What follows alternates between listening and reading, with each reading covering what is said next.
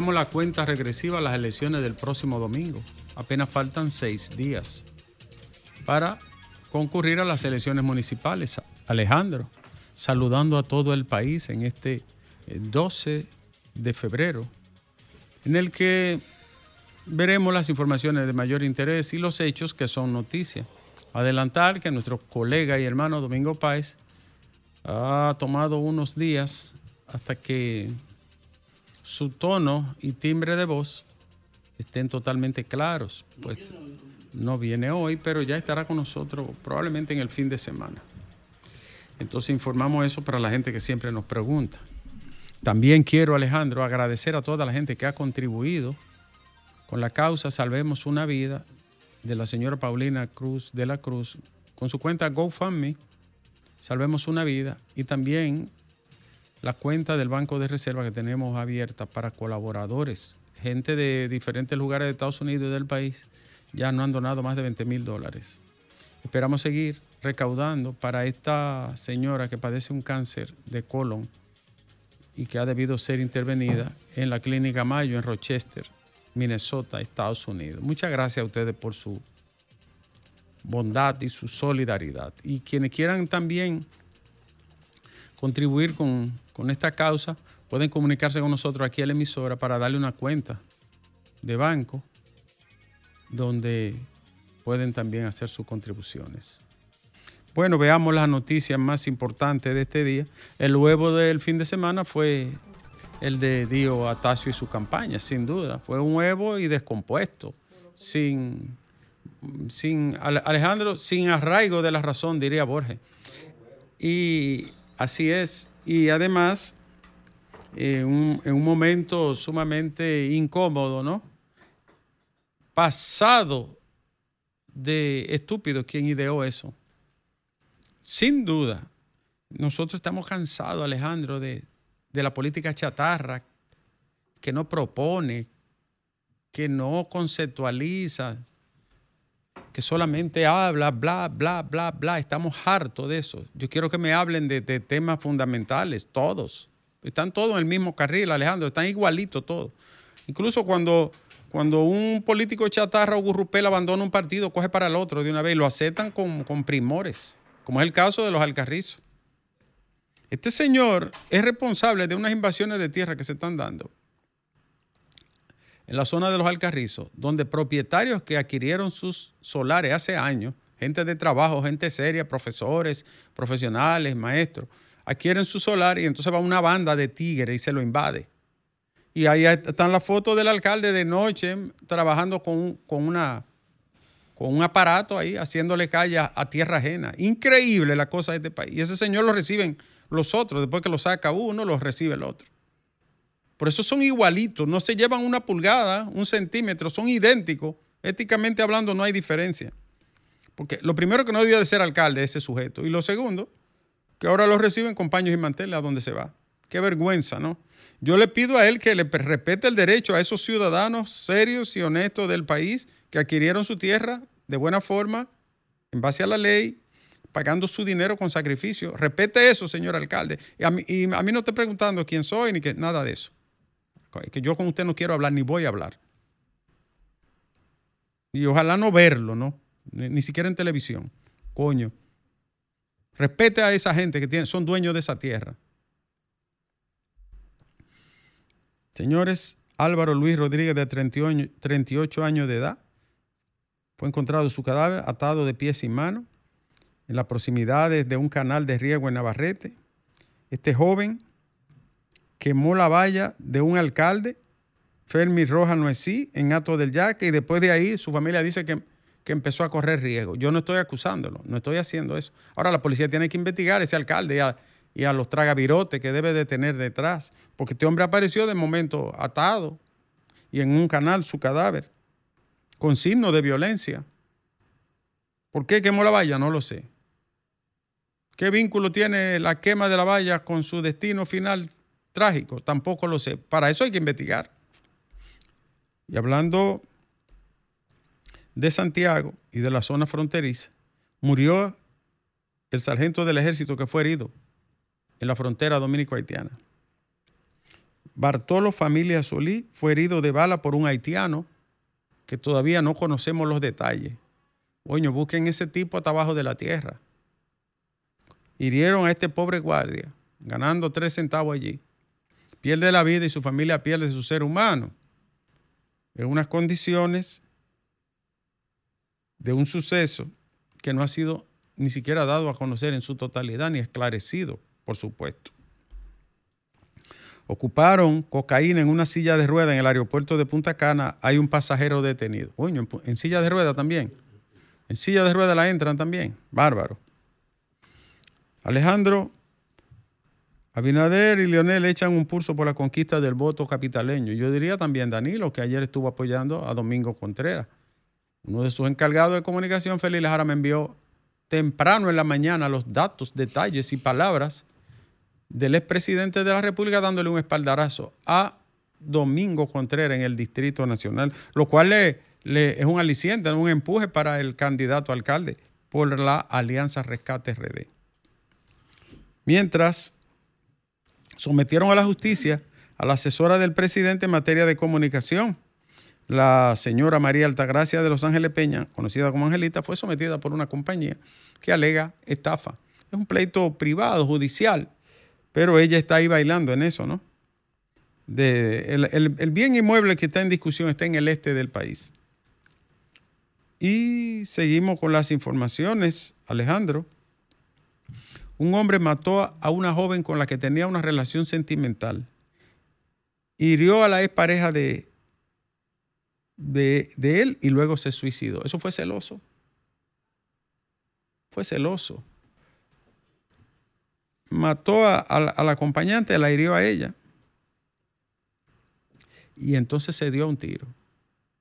¿Quién no va a arrancar el machismo primitivo de la caverna que tenemos en el cerebro? ¿Quién lo va a arrancar? El hombre sí puede dejarle hacerlo 70 veces lo que le dé la gana. Una mujer lo deja ya irresistible. Para esos machos cabríos que están en el pleitoceno, en el mioceno, en la edad de la piedra, en la edad de los metales, su cerebro. Hay que trabajar la escuela, señores.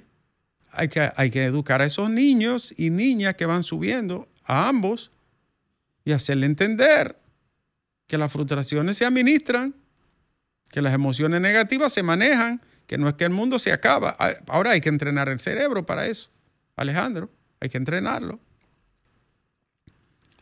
Pedernal está en calma, pese a los disturbios en Haití, el fallecimiento de un soldado en Dajabón, la frontera está en calma. Tres muertos y un herido en Villa González, en un punto de droga. Eh, muy movido Villa González en los últimos tiempos con el tema este del microtráfico.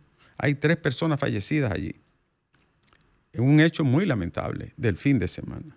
El crecimiento económico a nivel global está en el punto más bajo de los últimos 40 años, dijo el FMI. No crece la economía, Alejandro, y con esa guerra en Ucrania ha desestructurado, ha desestructurado por completo el sistema global. Una guerra sin rumbo, sin sentido y perdida, ¿no?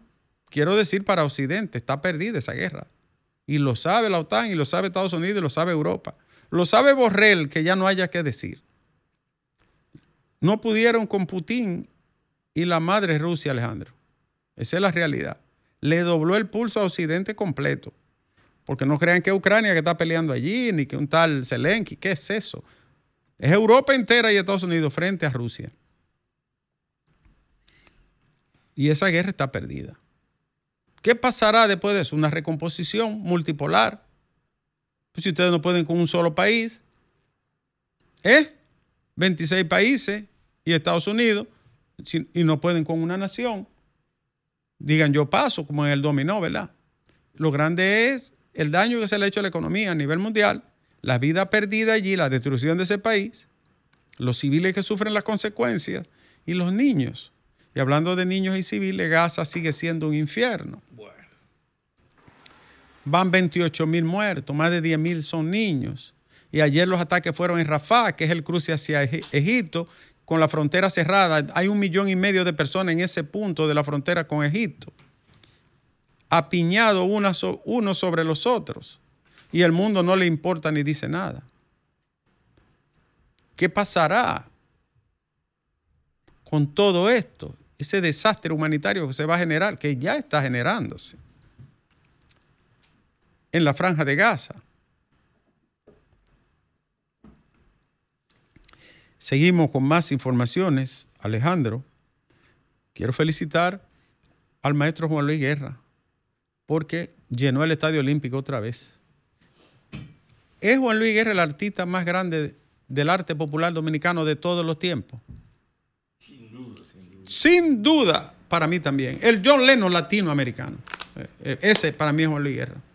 Inalcanzable formidable, extraordinario. Del, canto, Ricardo, porque como artista más completo es Freddy Verasgoico. Pero más trascendente que Juan Lino hay. Sí, ah, no, no, no. Fue un tema local. Ah, no, no, no, la trascendencia. Un tema local grandísimo. regional incluso. Regional también. Sí, porque la Caribe, ¿no? Pero Juan Luis Guerra de todos los continentes que lo ha estremecido. Es inmenso, Juan Luis. Impacta otros idiomas. Oh, pero claro. Hasta los chinos. Los, japoneses, los chinos, en Taiwán, en Corea, en África. Juan Luis es universal, es global, en base al talento y la calidad, sin burrundanga, ni, ni, ni, ¿cómo se llama la vaina esa? De que, que agua. Eh, y qué sé yo, tú sabes aquello que me montaron. Increíble la lista de canciones que Coño, Juan Luis Guerra es, un epígono. Yo en China fui un tema, un curso de comunicación. ¿Y quién te pagó el pasaje? Eso fue un regalito del Estado, del gobierno. Capuceando pasajitos. Eh, eh, ¿Qué había en China? no, te, no te distraigas. A través de una institución. No te distraigas. Y yo fui a echar, Yo sé que yo pagué ahí. Fui a una bellonera a echar una moneda para escuchar una música latina. Habían dos artistas. Tres. Juan Luis Guerra, Jennifer López y Ricky Martin. se acabaron la música en español. Se acabó en español. Tú sabes que yo estaba en una feria en, en Holanda. ¿Y quién le pagó ese viaje? No, yo estaba estudiando. y era una beca. Estaba a su vuelta. Yo estaba en una feria en Holanda. Mire, mi hermano, y cuando yo oí, me sube la bilirrubina. Eh, es una cosa formidable. Eso antes bailando. En la zona, ay, ay, en la zona roja usted bailando. Yo fui, yo fui, a la zona roja. Yo, yo, eh, cuando eso ya era un hombre del pecado, ya no. No, no, lo que pasa es que era también. Y se pensaba, Ricardo, que cuando Juan Luis Guerra pasó al del, que pasó de, ser, de, gentil, que pasó de, gentil a cristiano, eh, confeso. ¿Tú te imaginas que eh, que pensamos que se iba a caer sí. porque quién va a estar pendiente de una canción cristiana? Si uno Pero, sin embargo, la calidad es tan profunda. Tú que eres un bebedor. Yo un hombre del mundo. siempre. Tú deberías aprender de, de, Juan Luis. De Juan Luis. todo, todo. Mira, Juan Luis hizo la transición y la gente se la toleró con toda la gracia. Es que decía el gran Aristóteles, el maestro Aristóteles, la verdad es independiente de quien la sostenga, no importa lo que ocurra. Juan Luis, la verdad es que Juan Luis es un tipo fuera de serie, talentoso. Tienes raíces de mi pueblo, para que tú lo sepas. ¿Eh? ¿Eh? ¿No es así? ¿Y cuál ¿De, cuál de todo? bueno, pues tú nunca sabes cuál es mi pueblo. Salcedo, Salcedo. Coño, abusador. ¿Pero cuál de los dos? De los dos pueblos. Señores, el Serie 23. Ah, eh, tú sabes que Roger Salle de allá también. Sí. Sí, de la Sánchez. Los Bazán son de ahí. Ah, para que tú lo sepas. San Pedro, la capital cultural de este país. Confiscaron combustible, medicina y otros productos distribuidos de manera ilícita. La operación tomó 10.579 unidades de cigarros. Ofrezco, ¿cuántos cigarros meten, eh? Contrabandeados. Más de 10.500 unidades sin pagar impuestos. Seguimos con las informaciones de este día. Alejandro hay más. ay, qué foto más linda de la condesa. Ah, toda la vida. Bella. Pero la del otro día. ¿Cómo la del otro día? Bella, una foto que, me mandó. pero ya, pero no es, para mí nada más, no es para ustedes. Y ella le escribo. oh, pero claro. Dígale que me escriba. Un amor grande, grande. Nunca me devuelve lo que para yo le goloseando. Yo, le tengo, yo le tengo ¿Eh? mucho aprecio goloseando. a Arisleida Villalona y a Rafael Padilla. Son gente que yo quiero mucho. Gente buena, alegre, no le hacen daño a nadie. Antonio debiera traerlo para acá. Rafael, Antonio, nombre a Rafael aquí con nosotros. Coño, para tratar el arte y el espectáculo. Pues yo, ya que no me complació con Sanchís, que yo quería hacer una sesión con, con Sanchís, coño, eh, eh, eh, ¿cómo que se llama lo que él dice? Etapa primavera, ¿cómo se llama? Las cuatro estaciones de, de, Vivaldi, ¿no? yo quería hacer un programa, esa era una de mis de mi fantasías, pero Antonio no me complace. pero Padilla está aquí los viernes. Los viernes. Sí, los viernes. Y picante, porque él es picante, él es farándula con ¡Oh! política. Pero eh, ese niño lo crié yo, para que tú lo sepas, yo lo conozco. Señores, eh, Román Jaque Liranzo llama a las elecciones el 18 de febrero a votar. Ya lo saben. El, el, Ayuntamiento de Santo Domingo Este levantó una escultura de Nelson Mandela en el Paseo de la Historia. Muy importante eso. Es un hombre global. El presidente de la República se reunirá el próximo jueves con el Colegio Médico Dominicano. Seguimos con más informaciones. La difusión de la información falsa será el principal desafío de las elecciones aquí en toda parte. Los fake, los bulos, la noticia falsa, los montajes hacen un daño tremendo, pero la gente va aprendiendo a, descifrar y a segregar ¿no? la basura de la realidad. Pero ese es un reto que tenemos por delante, la, la gente de esta época. La manera de cómo se manipula, se miente, se retuerce se falsea datos de la realidad para convertirlo en falsas noticias. Eh, un 56% serán hombres y un 42.3% de mujeres en las boletas de todos los partidos como candidatos. Han crecido las mujeres. Señores, muchas más informaciones. Hábitat mejoró en el país más de 17.500 viviendas. Este es un país que tiene un gran déficit habitacional. Y el fin de semana estuvo repleto de actividades políticas, tanto el presidente Luis Abinader como los líderes de la Alianza Rescate RD estuvieron en diferentes puntos del país y en la capital, dándole apoyo a los candidatos municipales. De manera que es un recorrido, Alejandro, por las principales informaciones de este día, llamándole a la gente a que el próximo domingo voten por conciencia y no voten por políticos chatarra, antisociales, mentirosos, defraudadores. ¿Sabe que en la romana se está dando un cambio geométrico? Parece que la gente ha tomado conciencia y no está por marcarle la cara a determinados candidatos. Sería un éxito eso, que la gente de la romana, pueblo luchador, trabajador, Santo Domingo Este. También en Santo Domingo Este. Hagan lo propio. Alejandro, pueblo dominicano. En mi humilde calidad de presidente de la República y del Partido Reformista, me dirijo a mi correligionario para que el próximo 18 tengan a bien marcar con el sufragio y ejercer el derecho que le asiste por la Constitución republicana. Porque quien habla Llévame, Alejandro.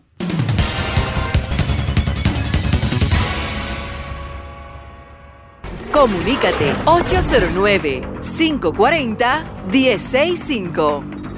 1-833-610-1065 desde los Estados Unidos.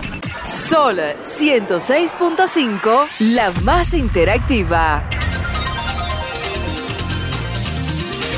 tiempo de la gente, Alejandro. Ahora son las 3 en punto aquí en todo el país. Hay una información, Ricardo. Adelante. Hay militares de Estados Unidos recorriendo la zona fronteriza por Dajabón, militares de Estados Unidos. ¿Y qué buscan ellos ahí? Tú sabes cómo que está ese tema. De hecho, mucho han tardado ellos en llegar el fin de semana fue Haití. El fin de semana fue horrible en Haití, supiste, ¿no? Sí. Horrible. Te escuché esta mañana decir que están haciendo y que carnaval y cosas en medio de ah. desastre, pero ¿y cómo carnaval? Ay, Dios. ¿Eh? Qué pena, ¿no? No, no, no. Qué lástima. Ese hecho del soldado debe de ser esclarecido. Eso es un tema. Muy peligroso. ¿eh? ¿Eh? Eso es una provocación. Que, pues. traigan su vandalismo a la frontera dominicana. Eh, informaron, Ricardo, en esa misma información que había gente encapuchada en Dajabón, haitiano motorizado. En el, pueblo, Dajabón. Sí. ¿Y se, confirmó? Sí, de la fuente que vino un periodista de, cierto calibre, de 10 de la mañana. Me imagino que las autoridades dominicanas deberán de responder eso. Vamos a ubicar a Riverón a ver. ¿Cómo no? Vamos a hablar con la gente. Buenas tardes, este es el Sol. Buenas tardes, Ricardo, y a todo el equipo. Buenas tardes, señor. Le habla Samuel Valdés de Higüey. Adelante. Ricardo, pero primero permítanme saludar a Domingo, donde quiera que se encuentre. Domingo, tu eh, pueblo eh, te quiere y te respeta, mi hermano. Él le escucha, él le está escuchando, está escuchando el programa en este momento. Lo insólito, Ricardo, oye, aquí güey, sí. hay un candidato, Heriberto Santana, alcalde de un partido, y hoy tiene el tombolazo. El primer premio, o sea, el primer lugar, 100 mil pesos en efectivo. Segundo lugar, 50 mil. Y tercer lugar, 25 mil. Oiga, oiga, ¿cómo es? ¿Y un qué lo pastor de iglesia. ¿Un pastor de iglesia rifando? Sí, rifando. Oye, ¿Y, qué está rifando él? ¿Qué rifa? No, es unos premios. Si él tiene una actividad en el Boulevard hoy a las 6 de la tarde. ¿Y de qué partido es el, el pastor? bueno, no me acuerdo el partido, porque no, ¿me entiendes? Wow, bárbaro. Pero eso, eso es insólito, Ricardo, eso eh, todo. Cuando viene me rifa la, la, la, vida eterna para el reino, ¿no? Buenas tardes, es el sol del país. Buenas tardes, Nieve. Buenas tardes, señor. Hola, candado de aquí de Cabarete, Puerto Plata. Adelante, Cabarete. Nieve, aquí trabajando, aquí. El una, Antes que se me olvide una pregunta, ¿qué pasó con la muerte del, del suizo? Ya, no, el suizo fue un infarto que le dio. ¿Ya revelaron la autopsia? Sí, sí, que fue un infarto que le dio saliendo del gimnasio. Un infarto agudo del miocardio. Sí, hay un video de él cuando cae en el gimnasio. Adelante, dime ahora del alcalde. Nieve, sí. el síndico Freddy Cruz trabajando aquí en Cabarete, ya la cuenta del ayuntamiento el gobierno central depositó 18 millones de pesos para comprar camiones para la basura. Aquí se está faltando. Aquí se está haciendo de todo. Ah, pues dile a Félix Kruger. Félix Kruger es que se llama. Freddy Cruz. Ah, Freddy Cruz, dile que le mandamos saludos. Doctor, ¿qué pasó? Buenas tardes. Saludos, buenas tardes. Saludos, señor. Desde Santiago. Santiago es Santiago, la ciudad corazón, primero y el más valiente del continente. Dígame. Tierra que te quiere esta. Yo también quiero mucho a Santiago. Yo sé que sí. Mira, eso que denunció el caballero de que un pastor por allá rifando. Sí. También aquí hay unos programas del candidato a síndico de, de la Alianza Recate. Sí que también están rifando aparatos. Ah, ¿qué, eh, tipo de aparatos? Televisores. Señores, así no ya la gente tiene decidido. el que va a votar ya sabe. Cójanle el premio y, hagan lo que ustedes quieran después. ¿Verdad? Claro. Óyeme, Nieve. Dime, hijo. ¿Tú tienes algo ahí? Sí. ¿Algo en efectivo? Sí, sí, siempre. siempre. Yo nunca ando con menos de 100 mil pesos en el bolsillo. Nunca. Tú lo ves en la calle. Oye, porque Leonel quiere ser presidente. Sí. Pero yo le dije aquí, que aquí lo que venden es bohemia. Ey, yo nunca ando con menos de 100 mil pesos en el bolsillo. Peso, peso colombiano. Nunca, Alejandro. No es así. Tú me conoces. Colombiano, lo pues. ¿En Bonao con cuánto yo andaba? O la Gulde. Ah, ¿tú, tú lo sabes. Buenas tardes. No. Mira, mira a la María de la Paz como mira de una vez, como queriendo hacerse amiga de uno. Diga usted. ¿Me escucha, don Ricardo? Ahora sí le escucho, señor. Le saluda Merán de aquí, de los Guaricanos. Los, Merán eh, son buenos, todos. Todos. Sí, sí, yo creo que sí, yo creo que sí. Mira, aquí se ha hecho un trabajo bueno en Santo Domingo Norte, a nivel de la municipalidad sí. y también de Fellito, con la cañada, con el agua. ¿Qué, se ha trabajado ahí? La parte legislativa aquí no está muy bien parada. Ah, los diputados, muy pobres, no lo veo moviéndose. muy pobres. es decir, que todavía hay tiempo. ¿Y cómo va la cosa entre Betty y mi amigo Carlos? ¿Cómo va? Bueno, eh, ahí yo no le sé decir, pero eh, eh, qué raro, qué raro, Merán, Qué raro que lo tú que se está trabajando muy bien aquí. Ok.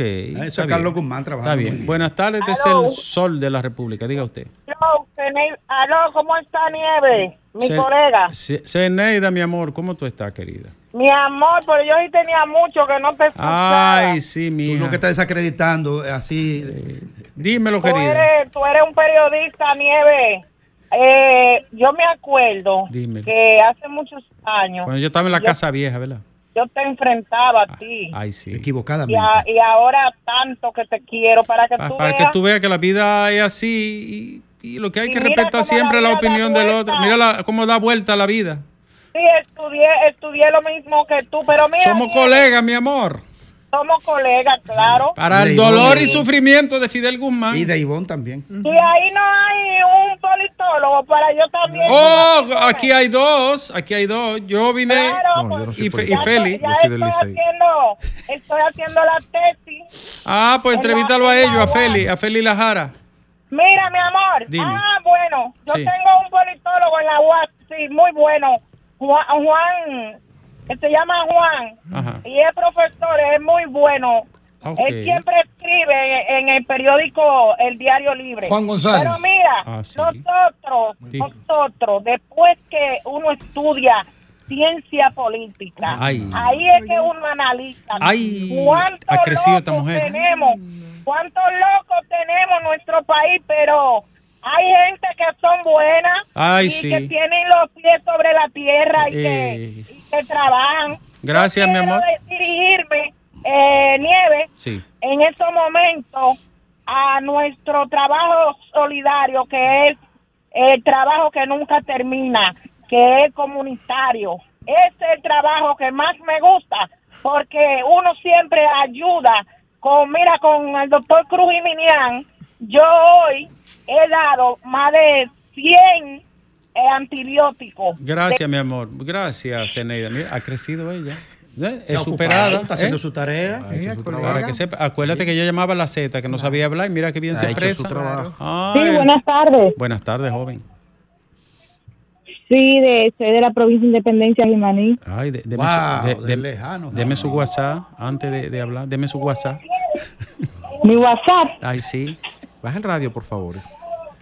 Eh, ocho. Ah, no, mi amor, no, no, no, no me lo dé, no me lo dé. Dime, ¿para qué tú llamaste, mi cielo? Dime. Tan noble. Sí, para reportar ese, este abuso que tiene con los estudiantes. ¿Quién? Que vamos de Jimaní hacia Barahona, ese transporte eh, estudiantil. Pero, pero ustedes tienen un autobús. Que estén cobrando no tienen un autobús. Pesos de ida y vuelta, donde los minibuses normal que van hacia Jimaní, a Barahona, nos cobran esos mismos. Perdóneme, más un poco. Escúchame, párelo ahí, párelo ahí un poquito. No párelo ahí un poquito. Escucha, escucha la, pregunta. eh, tú, ese transporte es del Estado que, lo que lo provee. Claro que sí. ¿Y, por qué le cobran? Eh, eh, los lo gobiernos pasantes. Ah, una pregunta, mi amor. Es un autobús y eso seguro es para mantenimiento y combustible, me imagino, ¿no? Sí, un autobús. ¿Cuánto le cobran? 500 pesos de ida y vuelta. No, esto es muy ¿Cuánto cuesta normalmente? ¿Cuánto cuesta normal? ¿Eh? En, en pasaje privado, ¿cuánto valen los autobuses de otras líneas? Eh, a nosotros los estudiantes nos cobran dos, dos y medio. No, pues no puede cobrarle 500. bien. del Estado. ¿Y quién hay que encabeza la asociación? Así mismo, por eso me estoy llamando, porque es un abuso y nosotros no podemos. Eh, ¿quién, ¿Cómo se llama el que encabeza la, institución? ¿quién pone, ¿Quién pone el autobús? ¿Qué institución lo pone? Dígame. ¿Qué institución pone el autobús? Una del PLD que no está haciendo ese gran abuso. No, pero no es porque sea de partido, seguro es porque para mantener el vehículo. No, no, no, Mira, es que no está privatizado. Pero deberían de pagarle a él. Menos en eso. es que le cobran más que lo que cobra el transporte eh, privado, no puede ser. Eh, ¿Cuántos estudiantes hay? ¿Cuánta información hay? ¿Qué periodicidad? Nosotros somos cuarenta y pico entre Boca de Cachón, Jimaní y El Limón. ¿Y ustedes no tienen una extensión de la universidad en Jimaní? Sí, pero ya lo que estamos avanzados en la ah, universidad ya no podemos retirar. Entendí, mi cielo, entendí. Atención a la asociación de estudiantes, no puede cobrarle el doble. Que no ayude, estoy pidiendo ayuda, que no va O el gobierno que, le, que le done. Digo, no es, no es, por autobús, es por el costo. El esfuerzo que hacen esa gente para estudiar, señores. Mira, uno lo ve en la carretera pidiendo A la asociación que sea más condescendiente con los estudiantes, no le puede cobrar tanto dinero. Por, ahora, los diputados y los senadores de ahí deberían de mantener eso con el barrilito y toda la porquería que, se llevan entre los bolsillos. Buenas tardes. Buenas tardes, don jefe. Oh, mi hermano, tuve que defenderte ahorita. No, no, a mí. Ay, para ese susto no voy a morir yo, pues yo, yo, yo, te escuché. No, tuve que, tuve que salir al frente. Saludo Ivonne, a Grimer, a la Jara, al equipo y a mi amigo Domingo Pay, que lo escuché la semana pasada. Te está oyendo, te está oyendo. qué bueno, qué bueno. Sí, yo he estado en comunicación Fidel, con él. Eh, Fidel, te necesitamos en el trabajo comunitario en Parque del Este. Los vehículos, y, valga la denuncia que tú refuerzas, los vehículos transitando por el medio de las canchas de básquetbol.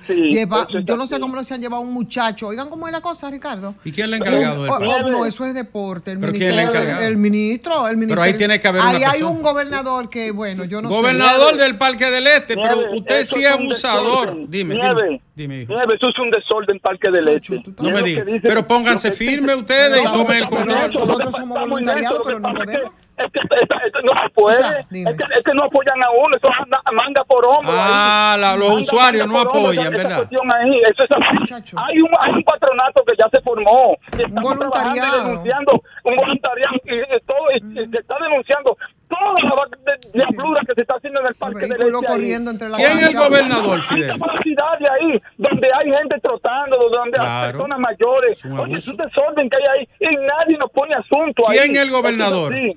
¿Quién? Eh, ¿Y vos te puedes decir quién es el nombre del gobernador? Gobernador del Parque del Este. Usted sí es irresponsable que permite eso. Renuncie. Déjame decirte, mira, eh, mi hermano Nieve. Dímelo. No ayude, no ayude a Cenera de esa forma, sí, no la ayude de esa forma. No, pero tuve que salirle al frente, yo, que te iba a machacar. Yo, yo valoro el. Pero, pero valora que ha crecido. Oye, pero que si no aprende a hablar todavía, ¿cómo se que yo ¡Alejandro!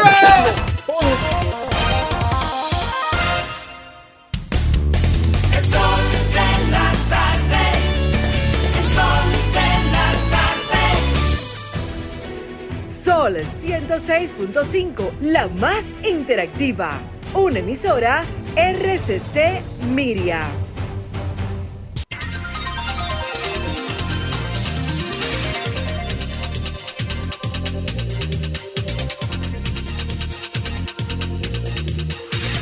Es 24 minutos aquí en el sol de la tarde y empezamos en nuestra sección de comentarios, como siempre, con el más importante y el primero, de Rafael Fafa Taveras.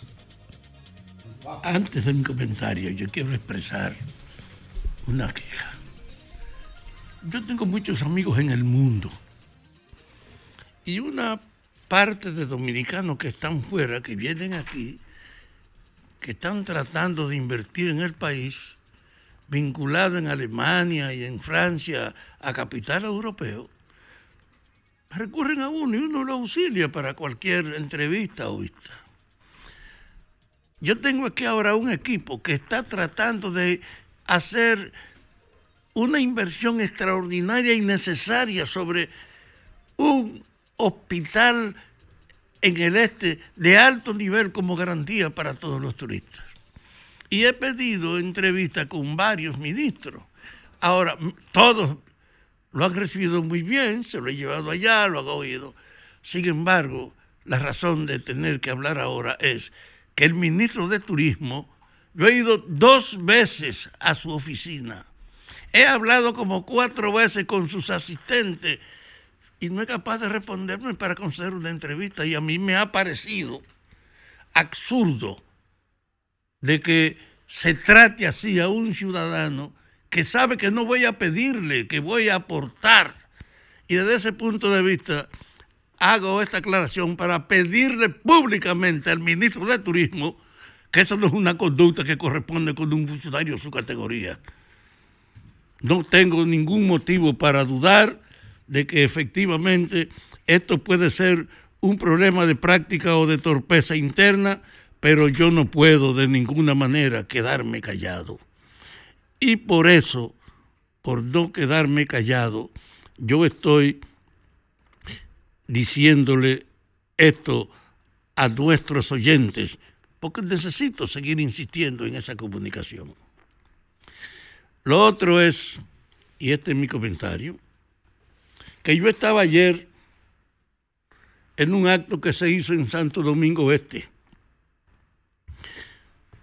donde se abrió en el paseo de la historia que ha construido Manuel, en ese paseo de la historia que ha construido el síndico actual de Santo Domingo Este, independientemente de su situación frente a las masas, él está construyendo la mejor herencia que va a dejar un ayuntamiento en esta capital. Está construyendo un paseo de la historia.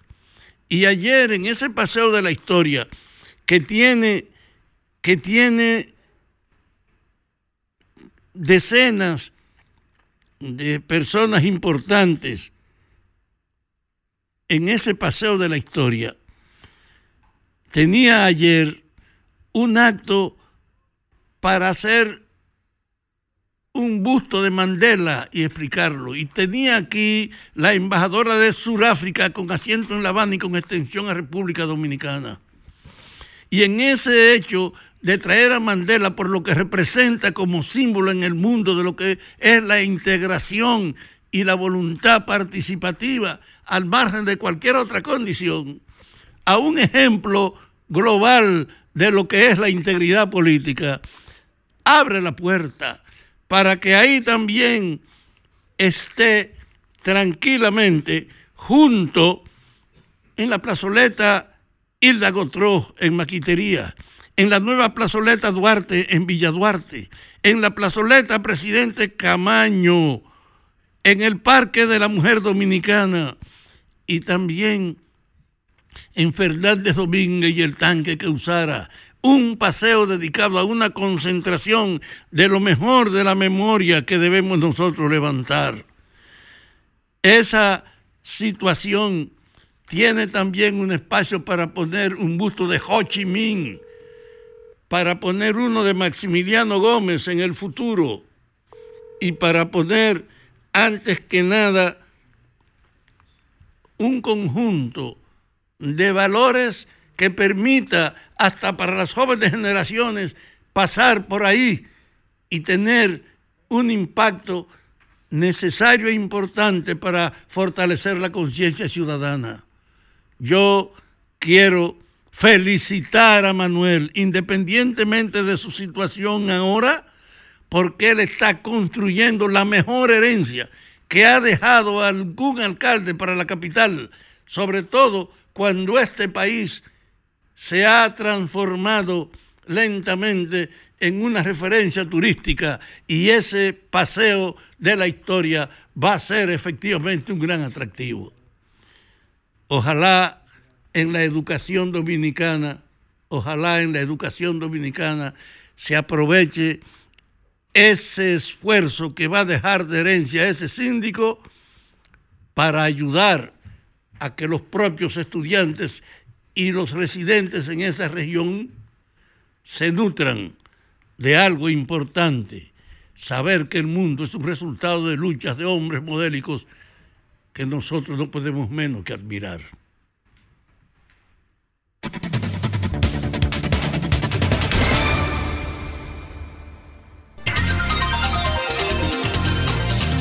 3.37 minutos. Seguimos aquí en el sol de la tarde y como parte del compromiso social que siempre ha tenido esta emisora y este programa con causas que llaman la atención y el interés del pueblo dominicano, tenemos en cabina aquí a la señora Andy Guante Ferrer, que nos va a acompañar para exponernos sobre una situación de salud que ella tiene y de proceso en torno a esa situación y su desvinculación laboral. Es una situación que llama mucho la atención y que pues tenemos que compartir y conocer. Buenas tardes, señora Andy. ¿Cómo le va? Cuéntenos, ¿qué la trae? Eh, vengo por aquí para que ustedes vean los documentos. Eh, fui, empleada del Banreservas por 18 años eh, en los cuales trabajé varias posiciones. En la pandemia mi hija se me enfermó, eso me afectó emocionalmente. Mi rendimiento bajó un poco y estuve como depresiva. Me desvincularon y a los dos meses me detectaron cáncer de mama se lo notifiqué a la empresa y ellos me solamente me dieron un seguro médico para mí y para la niña, porque ya ellos tenían entendido la parte de la niña. Entonces, he, solicitado, he solicitado varias veces que me reciban para que ellos vean la situación mía, porque tengo un préstamo hipotecario, pagué una parte, me quedó otra parte. Eh, he mejorado un poco bien, evolucionando bien en cuanto a lo de la enfermedad. ¿De qué es el cáncer? De mama. Estoy operada, estoy operada. Sí, señor. Para ser más específico, ¿quién era su jefe inmediato y en qué en cuáles áreas usted trabajó? ¿En qué sucursal? Sí. Yo trabajé en la Caonabo, trabajé en la en la Jiménez Moya con José en el CTV. Eh, Jiménez, Moya con Churchill. Sí, señor. Dentro de la lotería. ¿Qué área de trabajo? Yo trabajé en préstamo centralizado. Trabajé también en registro de información en la CAUNAVO. ¿Por qué la cancelan? Eh, ellos me dijeron que se terminó el contrato laboral. ¿Cuánto, perdón, cuánto tiempo? Usted duró 18 años en la Yo entré en el 2004, el 15 de septiembre del 2004. Ahí tengo las cartas. Entonces, eh, a los dos meses de estar desvinculada, ocurre la situación de salud. Usted señaló que en el, le proveyeron de un seguro, tanto usted como su hija. Con ese seguro que le dieron, ¿usted pudo afrontar la enfermedad o el seguro fue por un tiempo cerrado? ¿Continúa el tratamiento o la enfermedad ya ha sido erradicada? El tratamiento actual es de unas inyecciones y unos... ¿Usted sigue en tratamiento? Sí, señor. Eh, claro que sí, todos los meses. Eh, la niña también todos los meses. ¿Qué es la niña? ¿Qué es lo que es la niña? Eh, tengo el diagnóstico de ella aquí, no quisiera decir lo que tiene la niña. Okay. no, no Pero su niña está enferma también. Sí, señor, claro, por eso tenemos seguro las dos. Así que la, niña es la razón por la que baja el rendimiento como, como Exacto, sí, sí, sí. Me desvincularon por, eh, prácticamente será porque me deprimió la situación de la niña. Pero, en el, Federico, en el caso de, de Reserva, a los 18 años aún tiene un contrato, no un personal fijo contratado un personal de Esa fue la excusa que ellos me dieron, pero yo entré en el 2004. ¿Como personal contratado? ¿O como personal no, fijo? No, no, fija. Un, nombramiento normal, ¿verdad? Un nombramiento fijo, claro. Eso no es contrato temporal. Sí, 18 años no es contrato temporal. continúa con el seguro o ya el banco les retiró el seguro? Este, tendría que verificar porque me dijeron que lo iban a retirar. No sé si lo han hecho todavía, pero sí me dijeron ¿En que qué área, ¿En qué área departamental va eso? ¿Recursos humanos? Recursos humanos. ¿Mm? ¿Quién, será el, ¿Quién será encargado de recursos humanos? Doña Yuli Mejía. La oyendo su demanda, sí, pero tenemos primero reclamemos la dirección del Banco de Reserva, porque no hay razón para eso. La idea primero es edificar la audiencia de cuál es el caso que estamos conversando, para que también hacer una conciencia colectiva, porque así como le pasa a ella hoy, me imagino que le puede pasar también a, a, otras personas. ¿Quién fue su último jefe o jefa? Julio López. Julio López, ¿qué, qué es la función de él? Director de soporte del CTV. Ok, entonces Julio López es que tiene que bregar con su expediente. Pienso que sí, y doña Yuli Mejía, que es la directora de Capital Humano. ¿Y qué, le, ¿qué le, dijeron ellos? Cuando, cuando, tú, cuando tú ya le presentas tu caso que tiene ya un inconveniente de marca mayor. Ellos me dijeron que me iban a reponer Ok. pero, no lo, compromiso. pero no lo han hecho, no han hecho. ¿Y cuándo fue eso? ¿En qué fecha te iban a reponer? O sea, el mm. ofrecimiento de reponerte, ¿eso fue reciente o hace mucho tiempo de eso?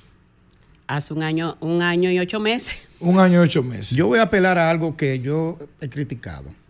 El Banco de Reserva está, financiando, promoviendo hasta un, hasta un torneo de vitilla. O sea, está en muchos eventos simultáneos como, como forma de promover su asunto. Esto tiene una importancia capital. Depende de la vida de una madre y de una hija en condiciones de situación catastrófica de salud. Entonces, eh, al señor Pereira y a los demás equipos ahí, no sé quién está a cargo de recursos humanos, pero esto es un caso de emergencia. Y ahí, tenemos amigos que le podemos tocar la puerta también para que atiendan, para que atiendan, porque esto es un caso de marca mayor y es una persona que realmente lo necesita. Yo no sé si ya si podemos contar mucho con ¿Con Miñoso? Con Miñoso. No, por Miñoso es un amigo. No, pero el Banco de Reserva escucha siempre este programa.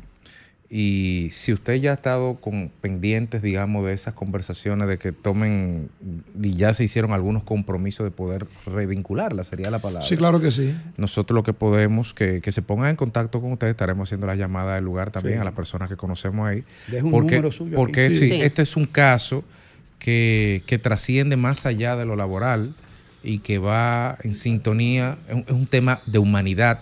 ¿Y qué, qué, no define la humanidad si no es la maternidad? Y una persona que tiene inconveniente de rendimiento laboral porque tiene un hijo enfermo, no es una desvinculación que lleva, es ayuda lo que necesita. Mire, esa, señorita, usted va a hablar con ella ahora y usted va a dejar su teléfono ahí para nosotros ver cómo le hacemos los contactos. yo quiero al señor Pereira, al jefe del Banco de Reserva, en el momento cumbre de su desarrollo que se establece en Estados Unidos y se establece en España, que oiga la demanda de una mujer que dedicó 18 años al trabajo en el banco y que desde el punto de vista humano el banco no puede ser indiferente a extenderle la mano a esta pobre dama. Así es. Así es. Seguimos, Alejandro.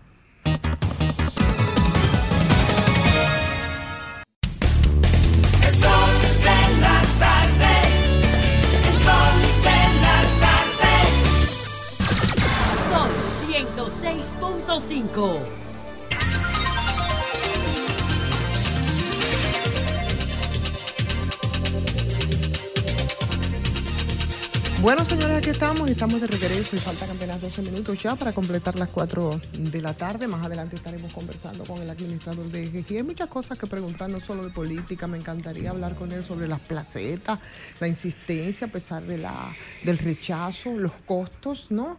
Eh, que varían. En fin, hay muchos. Los desafíos hídricos que tenemos. Pero por supuesto que sí, pero sobre todo. Hablamos de calentamiento global y si hablamos de calentamiento, hablamos de menos disponibilidad de recursos hídricos y hablamos de menos generación hidroeléctrica. Claro, y además la insistencia en la construcción de una presa en la que parece que económica y financieramente las cosas no ¿Cuál es el misterio de la placeta? Pero eso, eso es lo que es de las cosas. La placeta es como un monte grande. Es como un monte grande. Entonces. Intergo, eh, interadministrativa, intergobierno, interpartido. Exactamente. Y entonces cuando tú ves, y tú ves el rechazo de la comunidad y tú ves eh, eh, el rechazo de los técnicos, pero alguna explicación tendrá el ingeniero Salazar respecto a, esto, porque además hacerla, cómo va a ser, eh, eh, cuándo se van a hacer las licitaciones, cuáles son los levantamientos que se han hecho. cuando él llegó, el préstamo, ya todo, la presa estaba planificada, los permisos estaban dados y los préstamos estaban sobre la mesa. Eso lo que lo paró fue los escándalos financieros que hubo con relación. ¿Fue Andrade o era Odebrecht? Eh, Andrade Gutiérrez, era la, la, empresa Andrade Gutiérrez. Entonces, eh, eh, lo que en ese momento costaba, lo que cuesta. Que andaba en el mismo paquete de Odebrecht. claro. se hablaba. Sí, que era Monte Grande. que después era Monte Grande, es la misma Andrade Gutiérrez, pero es la misma que la construiría también ahora.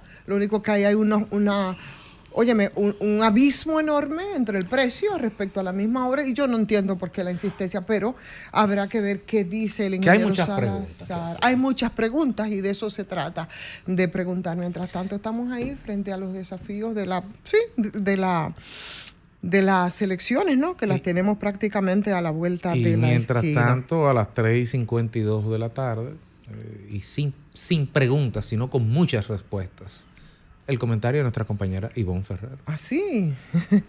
bueno, eh, ¿sabes qué? Me, dan pocos deseos de hablar de, política.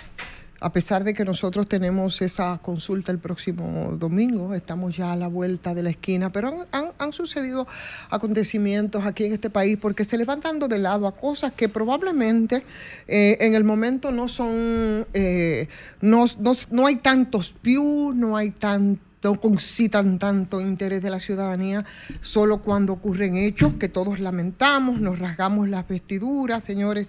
Yo quiero hablar sobre el código, el código penal de nuestra República Dominicana, que es un código establecido desde 1884, los abogados amigos aquí me podrán decir, ¿eh? y vigente, por supuesto, en la actualidad. Es un código muy, muy obsoleto, pero es una parte a la que quiero referirme de ese código y es la que criminaliza el tema del aborto bajo cualquier circunstancia. Y lo quiero traer a colación por algunos hechos y acontecimientos que han ocurrido en nuestro país en los últimos días que tienen que ver con violaciones, tienen que ver con incestos, tienen que ver con embarazos en esas circunstancias que yo creo que de alguna, de alguna manera deben servir para que reflexionen los que deben tomar la decisión respecto a eso. Eh, eh, de acuerdo a la ley actual, esa ley bastante obsoleta, el castigo tanto para mujeres como para niñas e incluso menores que busquen un aborto, o para los médicos que puedan prestar eh, servicios eh, de aborto, es ir a la cárcel. Es un tema que los políticos no les gusta utilizarlo, porque no es un tema chulo, pero además, eh, dependiendo de la circunstancia, puede dar votos o no. Entonces, jugársela ahí, cuando tiene que jugar un papel importante, eh, no, no se hace. Aquí en República Dominicana es junto a cuáles países del área, El Salvador, yo creo que Honduras, Nicaragua, uno de los cuatro países de América Latina donde las tres causales no están aprobadas y atendiendo a todo ese anacronismo legal, pues... Eh, que criminaliza a las niñas y a las mujeres dominicanas, pero también a los médicos, pero también a esas adolescentes menores que son víctimas de ese embarazo, eh, a sus madres, están ante una situación bastante dolorosa de llevar a término un embarazo y de llevarlo hasta, hasta finalizarlo al mismo tiempo que, óyeme, se compromete incluso la vida y la salud de la persona. Esto saben por qué lo digo. Lo digo por el caso de doble un sexto que nosotros vimos en estos días. Ya pasó. Fue información de la niña que está embarazada, que tiene 15 años y está embarazada de su padre, pero era abusada también por su abuelo también por su abuelo. Entonces, por años, por años, señores, nosotros hemos escuchado grupos, activistas, organizaciones de derechos reproductivos que se refieren al tema, eh, ¿Cuántas veces lo hemos escuchado? Pero incluso también los hemos escuchado en campaña electoral, como fue en la pasada, a quienes estaban optando por ocupar una curula en el Congreso, referirse al tema de las tres causales, que después irresponsable y vergonzosamente, después dijeron que yo dije donde dije Diego y que no, espérate, porque no quieren tocar, tocar con algunos sectores que están de espaldas, no solamente a preservar la vida de esas mujeres frente al tema de las tres causales, sino también eh, no es un tema, ¿verdad? Que puede generarles en algún momento lo que ellos requerirían en términos electorales. Entonces, ese fatídico doble incesto que nosotros vimos y que ya pasó, que ya no, no es noticia, porque ahora estamos inmersos en una campaña electoral donde vamos a elegir los que tendrán que decidir sobre eso, que es la vida de las mujeres, eh, y que fue cometido por ese padre malvado y por ese abuelo también paterno.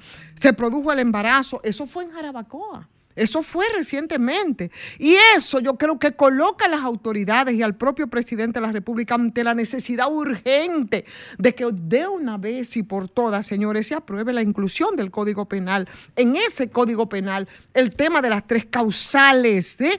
Yo creo que es importante ya de, de, que se pueda implementar una política sexual integral como, como ha sido y como han demandado siempre grupos de mujeres que se ven en situaciones tan comprometidas como esta, no es un asunto nada más de rasgarnos las vestiduras cuando vemos una niña de 14, 15 violada por el abuelo y embarazada por el padre y obligada entonces a tener esa criatura. El Estado le ha negado todo a esa niña, le ha negado las herramientas necesarias para poder defenderse, le ha negado la posibilidad de, de identificar y nombrar el abuso y de buscar ayuda al negarle esa educación sexual integral en la escuela. No suena chulo para los políticos, pero yo creo que de una vez y por todas hay que incluir el tema de las tres causales, que es la vida de las mujeres en el bendito Código Penal.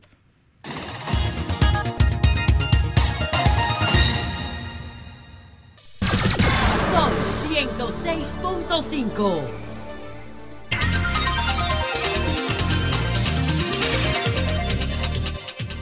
estamos? Estamos ya de regreso cuando son las 4 con 7 minutos en este sol de la tarde, sol del país, como habíamos dicho. Bueno, pues vamos a conversar en esta tarde con el ingeniero Rafael Salazar. Es eh, el administrador general de la empresa de generación hidroeléctrica dominicana EGI. Yo creo que de las que funcionan bien las hidroeléctricas aquí en este país y las que son puramente estatales, ¿no? Pero además Salazar es el presidente provincial del Partido Revolucionario Moderno, ahí en la provincia de San Cristóbal. Yo creo que vamos a tocar el tema de Haití, pero vamos a comenzar con la parte política, por lo menos de mi parte. ¿Cómo están, cómo están los trabajos? Una provincia bastante amplia, bastante grande. ¿Cómo están las cosas, ingeniero? Bienvenido a este Sol de la Tarde. Gracias, Sibón, don Fafa, eh, Federico, eh, también Greimer y La Jara. Eh, San Cristóbal es una provincia muy importante en términos electoral y venimos trabajando eh, ya hace bastante tiempo en, todo este proceso que culmina el próximo domingo, donde la situación que tenemos actualmente, al día de hoy, porque verdad todavía pueden pasar cosas que cambien alguna situación del panorama, estamos vamos bien posicionados. El único municipio mm, que tenemos algún nivel de inconveniente en este momento es Villa Altagracia, pero estamos trabajando, nos queda una semana para para poder eh, trabajar fuerte. Ahora mismo hay un, en este momento hay un operativo colegio por colegio electoral, en cada, o sea, de equipos de colegio trabajando directamente con los electores. Y los demás municipios, eh, San Cristóbal, Jaina, eh, Cambita, Yaguate, están en muy buena posición, incluyendo Yaguate, que hace seis meses el candidato de nosotros cuando salió, cuando se escogió, el candidato contrario o la candidata y contraria. no de Yaguate. sí, le llevaba más de 30 puntos al candidato de nosotros. Y el día de hoy, el día, yo vi una, una encuesta la semana pasada y ya eh, José Oviedo, que también fue alcalde, una gente de mucho prestigio allá en Yaguate, por eso se ha permitido construir una buena, una buena, un buen trabajo alrededor de él. Eh, eh, la semana pasada ya José Oviedo le llevaba alrededor de cuatro puntos a la candidata Rosa, que es una, una buena, una distinguida municipio de Yaguate eh, pero el, escenario no está favoreciendo y vamos a seguir trabajando porque apostamos a llegar al domingo, eh, en ese caso y en otro caso, elevando el porcentaje eh, de, lo que son, lo, que va a ser resultado el día de las elecciones. Hay un tema. La alianza de ustedes allá como, como fuerza política es un reflejo de la dimensión que a nivel nacional tiene el PRM. sí, porque son muchos partidos aliados. Nosotros tenemos entre partidos y movimientos, veinte y tantos aliados, que cada uno aporta. Por ejemplo, esta mañana nos, tuvimos una reunión con todos los partidos aliados en San Cristóbal, temprano, antes de yo salir a mi trabajo. Tuve una reunión eh, con todos los partidos aliados, eh, eh, orientando, haciendo la sinergia, viendo los detalles, los esfuerzos que se están haciendo, la participación en el proceso, cómo ellos van a apoyar en cada uno de los casos, los candidatos que tienen, que tienen candidatos también. En algunos casos hay, tienen boletas adicionales a regidores. ¿Cómo manejamos eso de manera que la sinergia sea positiva y evitar algún tipo de inconveniente y que se vea el resultado a través del apoyo de todos, de cada uno de ellos, aportando al proceso como debe de ser? Es eh, eh, una gran alianza y en San Cristóbal esa alianza está funcionando bien. Ingeniero, sabemos que usted sabe de agua y de, de, la inversión de energía y todo esto y desarrollo comunitario y demás, pero yo le quiero hacer una pregunta así como suavecita. ¿Dónde está Kiko La Quema? Usted que está dirigiendo San Cristóbal. Yo ni lo conozco, no sé. No. no he escuchado nada de eso. Lo he escuchado, sí, en la noticia, pero no sé quién es. No. no. Si lo veo aquí, no sé quién es. Mm. Si lo veo caminando, donde sea, no sé quién es. Sí. Pero, pero, es un fenómeno. Sí, ingeniero, y en el caso de, de, del municipio de cabecera de San Cristóbal, José Montaque perdió perdió internamente. Internamente frente a Nelson de la Rosa. Ya se integró José Montaño. No, desde el primer día. José es, una, es un ejemplo de político maduro que yo pensé en principio, por el carácter de él, el temperamento de él, íbamos a tener algo inconveniente en su integración. Y cuando yo fui a visitar a José, que lo tomé como un caso especial, José me, dijo, yo sé a lo que tú vienes, dime qué tengo que hacer. Y, y yo le dije, bueno, yo quiero que nos juntemos con don Nelson y yo quiero que programemos alguna cosa. Me dice, mañana a las 8. ¿Y por, qué no recoge la, ¿Y por qué no recoge la basura? La gente dice que, esa, es la, forma de él no apoyar, no, la basura. él está trabajando. Ciertamente, cuando tú sabes que cuando hay agua, cuando hay aguacero, se dificulta porque los caminos del vertedero se, tienen problemas, los equipos tienen problemas en entrar y en llegar, pero ha habido una actitud sí de servicio, de apoyar de ayudar y no tenemos inconveniente con la integración de José Montaz en el proceso. Hemos hablado con el ingeniero Salazar, presidente del Partido Revolucionario Moderno en San Cristóbal, pero con el director general de GEI, que probablemente es una, un término histórico de las empresas más eficientes del Estado y probablemente la, de las menos conocidas, porque su accionar es tan, digamos, tan tan fuera de lo del foco de la atención pública por ser en la montaña, en los ríos y en estas cosas que nadie ve el trabajo de hormiga que se iba haciendo ahí. A grandes rasgos, ¿cuáles son los desafíos que tiene GEIT en este periodo de 2024 en materia de generación hidroeléctrica? Eh, en materia del comportamiento de su aporte a la matriz de generación del sistema? Esa es una pregunta. ¿Y en qué está el proyecto piloto que ustedes tenían con el tema de sacar, de, de aprovechar los agregados generados por la sedimentación en las presas? Sí, la primera pregunta vamos a dividirla en, dos aspectos. Primero, en la generación hidro y después en las demás generaciones que estamos trabajando, que una, son versiones... Ah, pues usted tiene solar en las presas. Sí, sí, está iniciando en todo tipo de generación que podemos incursionar. En lo que se refiere a la hidro, estamos trabajando eh, de manera acelerada en la construcción del muro de la presa de Guayubín, que como se conoce tiene otro nombre, pero la gente popularmente la conoce como presa de Guayubín. Entonces, ahí se está trabajando, ya tenemos tres meses en la construcción del muro. La idea es este año concluir el muro, que es la, parte principal de la presa, ¿verdad? Eh, esa es la idea. Ahí se está trabajando acelerado. Estamos ya listo para iniciar el proyecto de Artibonito. Esperamos solamente el banderazo del Poder Ejecutivo para nosotros iniciar, pero podemos iniciar mañana. Pero eso sería binacional.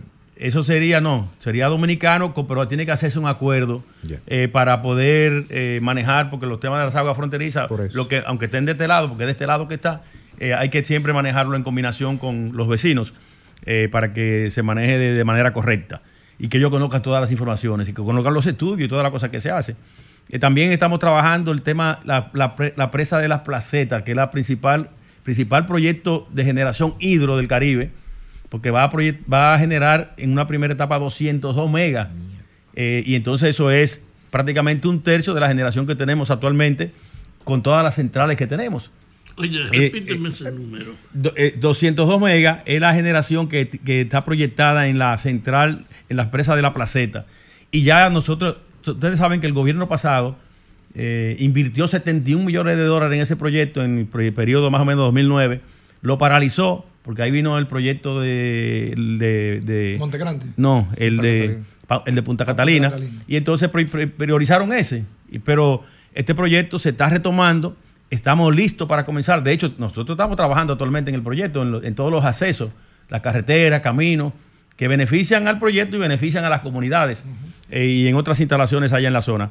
Y tenemos también ahora para eh, subir al portal. En Pero ya se resolvieron los problemas con la comunidad, que tenía mucha eh, resistencia para la construcción. O sea, no solamente la comunidad, porque decían que técnico y financieramente como que las cuentas no cuadraban. De hecho, y aprovecho para preguntarle, ingeniero, justamente a un colega suyo que es consultor, he escuchado en muchas ocasiones, por ejemplo, analizar el caso de las placetas. Bernardo Castellano decía públicamente que ahí se, y lo ha declarado en varios medios, a usted tiene que haberle llegado, que las placetas es un proyecto que no es eh, viable económica y financieramente y habla del proyecto que eh, eh, el, original al que usted refiere del 2009 que era de 87 megas, ¿verdad? Era en principio, bueno, pues y que hoy día costaría no menos de mil millones de dólares y el proyecto ampliado de más de 200 megas al que usted refiere, entonces de capacidad instalada, por supuesto, costaría no menos de 1.500 millones. Van a insistir cómo van a cuadrar los números, cuál es el el nudo gordiano o cuál es el lapsus o qué no entiende la gente respecto a esto? Bueno, primero nosotros hicimos, contratamos un estudio de validación social y ya lo tenemos y ya tenemos todas las informaciones, todos los detalles. Eso está ya eh, eh, y tiene una validación social importante porque siempre hay, en todos los proyectos hay un porcentaje de gente que no está de acuerdo y eso hay que aceptarlo y escucharlo. Entonces, eso está listo ya. Eh, hemos hecho la validación económica también, nosotros contratamos Hemos contratado eh, firmas internacionales para hacer esa validación. Ese proyecto tiene una tasa de retorno que anda por encima del, del 12%, que es un proyecto importante en términos de tasa de retorno. Entonces, resuelve un problema estratégico del Cibao. O sea, que no sería una imposición, como dicen algunos. No, no, no, o sea, ni, se, ni, se, violaría la ley de compras y contrataciones. No, no, no. El, el, presupuesto de ese proyecto está actualmente en 795 millones de dólares. El presupuesto está actualmente. Y yo le puedo decir que la bandera del presidente de El Salvador, ahora para su reelección, fue un proyecto que, inauguró de una hidro de apenas 70 megas, alrededor de 70 megas, y costó como 400 millones de dólares. Este, que cuesta 795, va a producir 202 megas. O sea, en términos de retorno, es mucho más factible que el que eh, se inauguró y que fue la, bandera de la, del proceso que, que el presidente salvadoreño eh, eh, hizo, eh, donde salió electo ahora en esta, hace recientemente. Entonces, todo eso está manejado en base a estudios. Nosotros escuchamos opiniones, pero en todos los proyectos hay gente siempre que se opone. Eso es normal y se escuchan. Y, y eso es aceptable también. Porque en mi caso también yo he estado puesto en muchos proyectos en San Cristóbal que después cuando lo veo hecho digo, ¿Y cómo yo me oponía a eso, don Fafa? A las 6 de noviembre yo me opuse.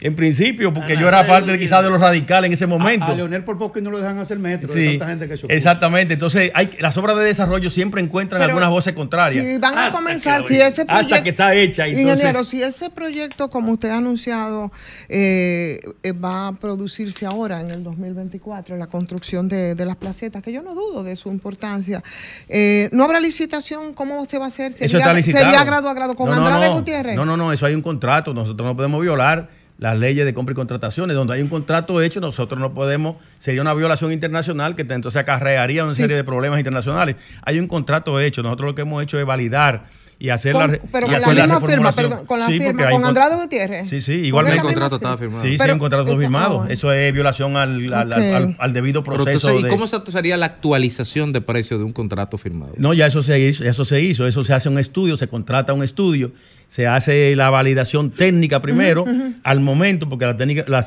la, validación técnica puede variar al momento que se hizo anteriormente, y, y sobre la validación, la validación técnica, que en el caso anterior era producir 87 megas, y cuando se reevaluó el proyecto con, asesores internacionales y técnicos internacionales, se vio que se podía llevar a 202 megas, eso entonces trajo como consecuencia también la revisión del proyecto. Eso no tiene... Y terminó en 795 millones de pesos el presupuesto del proyecto. Eso no importa, por ejemplo, de dólares. las acusaciones que se hayan hecho con esa empresa, que fue lo mismo también ahí con Montegrande, porque Andrade Gutiérrez era la misma que iba a construir en principio a Montegrande. O sea, el, el procedimiento, yo pregunto... Bueno, lo que hay que tener una buena supervisión y garantizar que lo que se contrata se haga y que se maneje correctamente, con transparencia. Eso es lo que hay que hacer en ese tipo de proyectos. Nosotros, nosotros no tenemos ninguna queja con ellos en términos de lo que están haciendo. Ellos están trabajando caminos de nosotros allá en la zona en base a ese contrato y nosotros no tenemos queja, al contrario.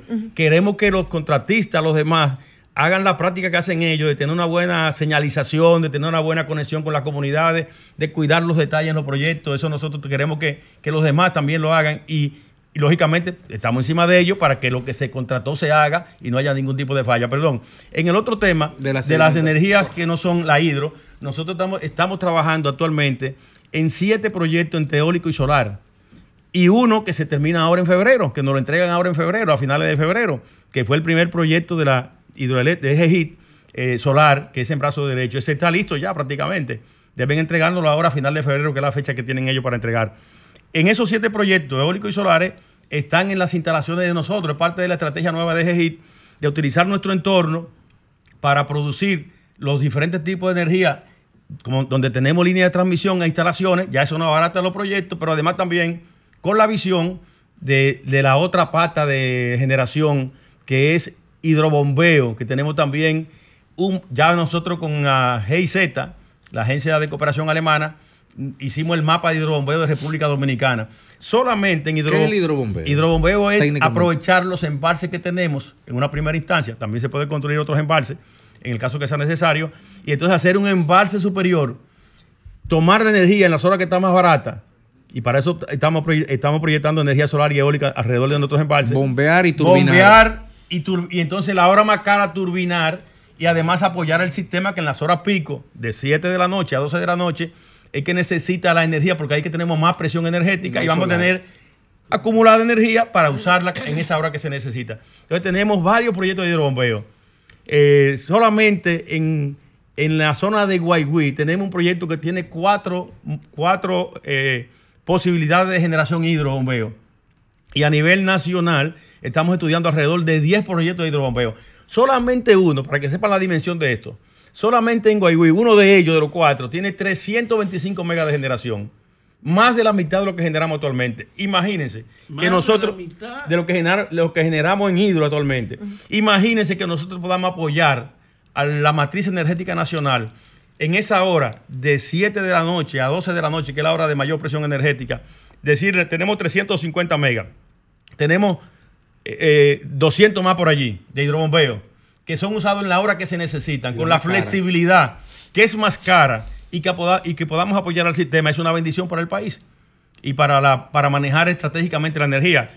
Y ahí también debo decir que hemos, hoy mismo, tuvimos una reunión con explorando otro modelo de negocio para nuestra empresa, la empresa que dirigimos, otra, otra oportunidad, que es nosotros trabajar se está, se está analizando o está aprobado o está propuesto que eh, poner acumuladores de energía en cuatro lugares estratégicos del país para en las horas que se necesita poder entonces aportar al sistema esa energía que se necesita y nosotros entonces, cuatro acumuladores de 120 megas cada uno, y nosotros podemos entrar en esa oportunidad, en ese modelo de negocio que, que no, que no, lo habíamos, no lo habíamos visualizado y que también está sobre la mesa y estamos explorando también entrar en eso. Además, que también estamos trabajando en la repotenciación de nuestras centrales. Las centrales que tenemos son muchas viejas, del 70 y pico, la de Tavera, y entonces con una repotenciación podemos aumentar nuestras mismas instalaciones que tenemos actualmente, un 25, un 30% de eh, mayor energía que puedan entonces con equipos modernizados, eh, mejorados, nuevos, en el caso de que se necesite, entonces poder llevar la energía de nosotros que salimos actualmente en las mismas instalaciones a un 30% más que lo que tenemos actualmente. Sí, en el caso de dos cosas. Primero, número uno, ¿cómo va la inversión en los lugares donde hay, donde hay, actividad eh, hídrica? Sería la palabra para, para ustedes la inversión pública, cómo, cómo va como redistribución social y también en el caso de Monte Grande, cómo va ese proyecto. Bueno, nosotros tenemos un compromiso social de la empresa con las comunidades social. que están alrededor de nosotros y ahora mismo tenemos múltiples proyectos que están impactando enormemente, no solo en construcción de obras, sino también con becas estudiantiles a los jóvenes, con apoyo a las actividades sociales, culturales, comunitarias que ellos hacen, con programas sociales pero tenemos cantidad, cantidad de horas. Por ejemplo, le puedo contar que el miércoles pasado mañana se va a iniciar un proyecto anhelado por muchas décadas de la comunidad de Cambita a los Cacao, la modernización de esa carretera. No sé si ustedes han ido a la carretera Juan Adrián, a la de Juan Adrián, el Rancho Arriba. esa carretera va a ser una carretera en ese mismo nivel. Esa es la que llega a Higüey. Esa es la que llega de, Cambita a hasta Cacao, pasa por Higüey, por Aguacate. Y entonces va a ser que esa comunidad que tiene un alto potencial turístico puede entonces aprovechar ese alto potencial turístico con un compromiso que nos beneficia a nosotros, porque nuestras instalaciones están allá, pero va a beneficiar a esas comunidades y el desarrollo turístico, ecoturístico de esa zona, que está conectado con un proyecto ecoturístico que hemos manejado con una bendición que nos trajo el Señor, vamos a decir así, que es que mucha gente se ha enamorado del país y conseguimos que un señor que se llama Alfonso Vegara, que dirige la Fundación Metrópoli, que es una fundación que tiene proyectos en los principales polos de desarrollo del mundo. ¿De dónde? ¿De Metrópoli? Metrópoli es española, pero una fundación de alto nivel técnico y alto nivel de, de visión en términos de desarrollo. Y ellos vinieron y hemos, y hemos acordado y hemos desarrollado, que ya no lo entregaron, ya lo tenemos en la mano, dos proyectos de ecodesarrollo que incorporan Santiago La Vega, y eso lo estamos haciendo con el Plan Estratégico de Santiago, con la Universidad, eh, eh, la, PUCA, con la ISA, con todo ese, ese, ese andamiaje que tiene la provincia de Santiago y de La Vega, y hemos armado ese proyecto y lo tenemos ahora para ver los detalles sobre la mesa. Y el otro es en la cuenca del Nizao con Baní, eh, San Cristóbal y Ocoa, otro proyecto de ecodesarrollo, parte también de nuestra responsabilidad, organizar, estructurar con ellos, no nosotros, excepto con la comunidad y con las autoridades y con los y con la gente, vamos a decir, los los entes sociales activos que tienen esa comunidad y se ha armado esos dos proyectos que son interesantísimos. Y Monte Grande, sí, Monte Grande estamos trabajando ahora. El INDRI, el INDRI terminó el desarrollo de la presa y ahora se va a iniciar la, hidro, la, central hidroeléctrica y los canales. Y los canales. Ya se inicia ahora en los próximos dos meses, tres meses, y entonces ya ahí nosotros vamos a tener también 13.3 de generación hidro que va a tener la central hidroeléctrica de Montegrande. Bueno, mientras tanto, también, señora, la parte política, ya nos vamos, nos tenemos que ir, ingeniero, porque el, tiempo apremia, pero es a la vuelta de la esquina que están las municipales, el primer round de, este compromiso, ¿verdad? Y de este reperpero electoral. ¿Ustedes creen que pueden rescatar a Villa Altagracia? En los, eh, yo creo que sí, que tenemos oportunidad de rescatar a Villa Altagracia, de ganar cada territorio, hay competencia y cada quien quiere ganar, pero hemos hecho un trabajo y nos toca entonces en estos días que nos quedan de trabajo poder articular las actividades y medidas necesarias para asegurar que cada territorio se gane. Y en caso especial Villa Altagracia, que es un reto para nosotros, es un reto para nosotros, ahí sabemos que tenemos un problema de integración que tenemos que eh, resolver y yo creo que podemos resolverlo entre hoy y mañana, de uh. integración de todos los, los eh, vamos a decir, eh, de lo que es la dirección y los militantes del PRM porque ahí va como candidato un partido aliado que es el, Julián, Julián eh, que es del Toro. Y entonces lo principal para nosotros es que la, nuestra, nuestros militantes, nuestros dirigentes, estén de lleno completamente integrados en esta candidatura y con eso yo pienso que si logramos eso, Estamos bien adelantados. ¿Y la senaduría? Demetrio dice que no le gana a nadie. Bueno, en la senaduría, la última encuesta que yo revisé la semana pasada, a Demetrio tiene como más de 20, más de 20 puntos abajo. Más de 20 puntos abajo. Demetrio. dice lo contrario. quién va a ganar? Demetrio es, un gran activo de San Cristóbal. Sí, Pero, pero, pero no está bien en términos electorales. Que también hizo buen trabajo. En sí, no, él, es un, un, activo de San Cristóbal. Eh, también un activo de la oposición, pero el momento no lo ayuda. Bueno, muchísimas gracias al ingeniero Rafael Salazar por esta conversación que hemos tenido siempre. Falta tiempo, pero bueno, fue interesante, señores. Y vamos a desearle mucho éxito. Gracias. Yo quisiera que los funcionarios tuvieran esa vocación tuya de venir a explicarle a los medios. Que vengan, que vengan. Cada vez que usted Pero ¿cuál? Los funcionarios de gobierno. Ellos no vienen. No vienen, tienen miedo, no vienen. No vienen. Tienen miedo. Alejandro.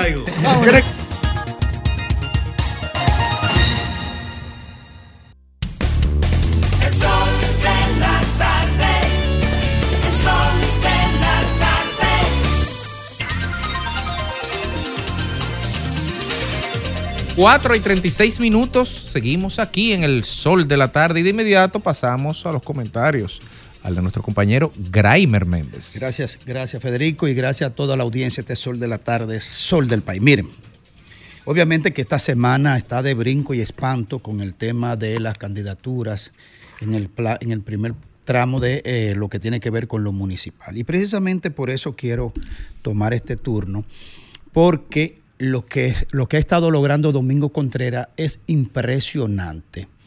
Y le voy a poner dos ejemplos de lo que significa un rebase electoral. El primer rebase electoral lo hizo aquí David Collado, se lo hizo a, Roberto Salcedo. Y luego eh, Carolina le hizo un rebase electoral a Domingo en el proceso pasado, cuando se cayeron las elecciones. El Domingo estaba eh, encima en términos numéricos, pero ella le hizo un rebase en las últimas dos semanas. Pareciera que se reedita el, el, tema del rebase en apenas semanas y es lo que se está percibiendo de Domingo Contreras aquí en, en la capital.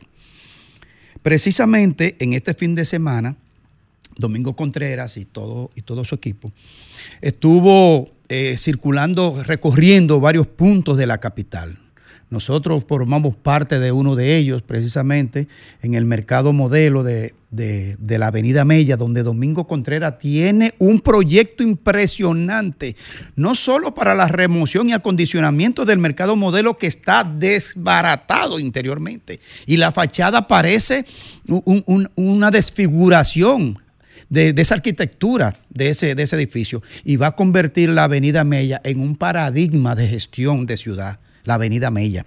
Entonces también estuvimos hablando con eh, los gestores culturales, artistas plásticos en la zona colonial, con la asociación, estuvimos también reunidos. Y domingo de ahí se fue entonces a un encuentro, una caravana con, con el presidente del PLD, el expresidente Danilo Medina, donde se recorrieron parte importante de la ciudad capital y además también con su candidato a la presidencia, Abel Martínez. Eh, yo creo que fue un acto importante, al igual que un recorrido con el presidente Leonel Fernández de la Fuerza del Pueblo y Omar Fernández como candidato a senador y todos esos candidatos a regidores y diputados, yo creo que recibió dos espaldarazos de una unificación de dos, como le llamamos, los primos, la gente del PLD y los compañeros de la Fuerza del Pueblo. Domingo tiene una agenda interesantísima que abarca de lo que tiene que ver con lo medioambiental, en lo que es la arborización. También él habla con, con muchos criterios sobre el tema de la seguridad y la iluminación en, el territorio. Pero también ha enfrentado y ha dicho el tema del colapso del sistema de transporte y ni hablar del colapso del drenaje pluvial en la capital que ha ocasionado terrible tragedia de muerte y destrucción de las obras de infraestructura de la capital. Ahí lo vemos junto con Omar Fernández y con el presidente Leonel Fernández. Y también ha hablado sobre el tema de los alcantarillados, el reciclaje. Domingo tiene una propuesta de cátedra, lo que tiene que ver con el reciclaje en lo que sería en la capital. Por supuesto, el turismo de ciudad que está planteando un tema avanzadísimo y de innovación y el tema del plástico también que tiene una propuesta de manera específica. Por supuesto, la planificación urbana en sentido general. Domingo es uno de los hombres de las personas que más sabe de urbanismo, que más sabe de, diseño de planes de ciudad. Yo creo que está en un proceso que se va a reeditar el proceso pasado, de un rebase en los últimos días, porque las encuestas eh, le dan a Domingo Contreras ya entre 5 y 6 puntos por encima de Carolina, lo cual será, sería una gran hazaña porque Carolina se pasó los cuatro años totalmente sola en el territorio, en el sentido de que no tenía competencia. Y parecía que iba a llegar así eh, en, lo, que tiene que ver con presentarle una candidatura de respeto, de criterio, y quién más que Domingo Contreras, que ya tuvo experiencia en, algunas partes que tiene que ver con la alcaldía, eh, eh, su experiencia pasada en la alcaldía, y está demostrando que Domingo Contreras, a esta hora, es el próximo alcalde de la capital.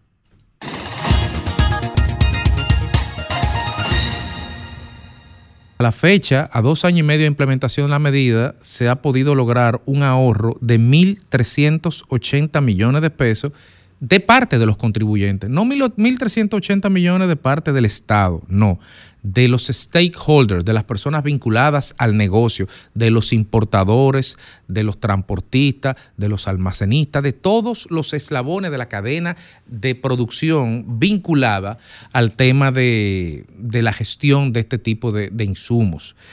¿De qué manera se hace eso? Bueno, pues eh, unas 24 horas que se puedan despachar unos contenedores, sino 7 días como antes, permite que usted no tenga que pagar como comerciante muchos días de alquiler de un local comercial donde usted guarda la mercancía en lo que aduana se la revisa y esos días de alquiler también consumen energía dependiendo del tipo de producto que sea, seguridad de, porque tengo que tener un guachimán ahí afuera, tengo que quizás moverlo de un lugar a otro porque a lo mejor se tiene que rotar el inventario. Es decir, que esos son en definitiva ahorros significativos que se han hecho a la fecha más de 7 mil importadores, que son los que han trabajado en los últimos dos años y medio, para un total de 60 mil eh, furgones despachados en este periodo.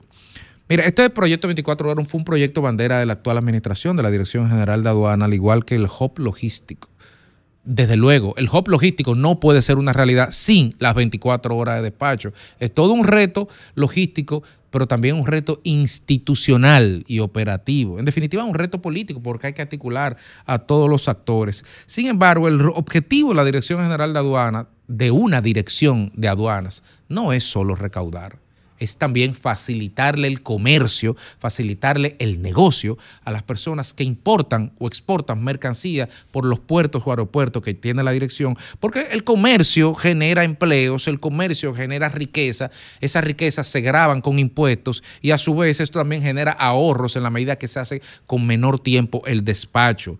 Eh, esta agilidad que pueden tener los comerciantes se traduce en un beneficio para todos, sin lugar a dudas, porque hay más eficiencia, menores costos de, operación y de traslado. Esto solo es posible, en definitiva, con visión y con liderazgo. Y en este caso particular, la visión y el liderazgo del director, director de Eduardo Sanz Lobatón, pero también con el compromiso de participación con los stakeholders y con todas las personas que apoyaron la visión y los planes que tenía la institución de poder hacer un despacho de 24 horas, porque eso no se puede hacer si los demás no están de acuerdo, si los comerciantes no están de acuerdo, si los importadores no están de acuerdo, si los navieros no están de acuerdo, si los transportistas no lo están, también de ahí la relevancia de la articulación política y de los consensos. En definitiva, aquí lo que faltaba, y fue, fue visible en este caso, es de una voluntad política, que quisiera hacer este tipo de cosas. No solamente hablamos de buenas prácticas, también hablamos de buenas noticias. Enhorabuena para la Dirección General de Aduana por esta importante noticia.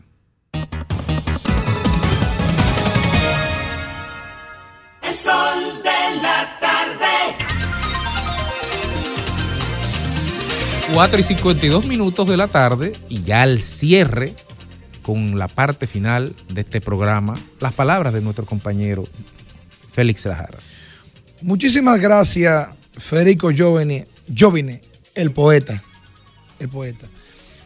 El tema obligatorio que se ha debatido en, en la capital y en todo el país fue lo ocurrido en el concierto del dominicano más ilustre en términos musicales llamado Juan Luis Guerra, muy conocido por su 440. Allí ocurrió un hecho que consternó por completo la sociedad dominicana a siete días prácticamente de una elección municipal donde dos bloques están debatiendo el liderazgo político, el PRM por un lado y sus aliados, y por otro lado PLD, Fuerza del Pueblo, y PRD llamado Rescate RD. Este concierto se escenificó en la principal plaza política y en la principal plaza comercial de todo el país, que es la capital, a solo siete días de unas elecciones. Muchas aristas se han versado sobre este tema de los famosos drones y el bota Digo Astacio y el Bota PRM, pero que hay otras aristas que no se han conversado, que no se han comentado y que también la gente debería de saber y, debería también de cuestionarse. Y paso a explicarle de la siguiente manera. Lo ocurrido con Dios, mire, con Dios no hay ni que hablar mucho, porque eso es una elección a una alcaldía que hace rato que todo el mundo sabe que el Voz Populi dice que él no tiene nada que competir o nada que buscar porque tiene selección perdida prácticamente, porque su propio partido inclusive se encargó de no dejar nada para darle oportunidad Primero, con una no recogida de basura en todo el municipio. Y segundo, cuando el alcalde en ejercicio pierde, queda en último lugar, no recoge la basura y luego dice libertad, libertad, libertad. Pero aquí hay un hecho más grande que lo ocurrido cuando decía en ese estadio, en este estadio olímpico, cuando decía Dio en grande y que decía PRM. Tenemos que hacernos muchas preguntas porque hay varias teorías de conspiración y yo creo que la población también necesita respuestas y son las siguientes. Número uno, ¿cuánto se gastó para hacer ese show artístico? Porque fue una obra de arte. Ese show artístico, promocional y comunicacional que se hizo en ese, en ese estadio. Número uno, ¿cuánto costó eso? La voz popular dice que más de 12 millones de pesos. Segunda pregunta, 12 millones de pesos solamente para decir Dio, Astacio y ya. Ni presidente, ni alcalde, ni vota, ni no vota. Vota el 18. Solamente todo ese dinero. Como que las cosas no cuadran, como que las cosas no encajan. Siguiente pregunta. ¿Solamente fue para Dio eso?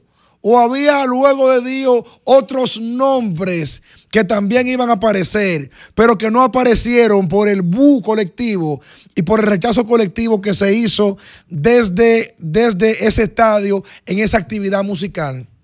Señores, yo creo que aquí hay más preguntas que respuestas, porque así como ustedes ven todo lo que ha pasado, yo no creo, y muchos piensan también, que esa inversión de más de 10 a 15 millones de pesos solamente fue para decir, digo alcalde, sino que luego de Dios iban unos tres alcaldes, simplemente que la gente no le dio tiempo. Alejandro.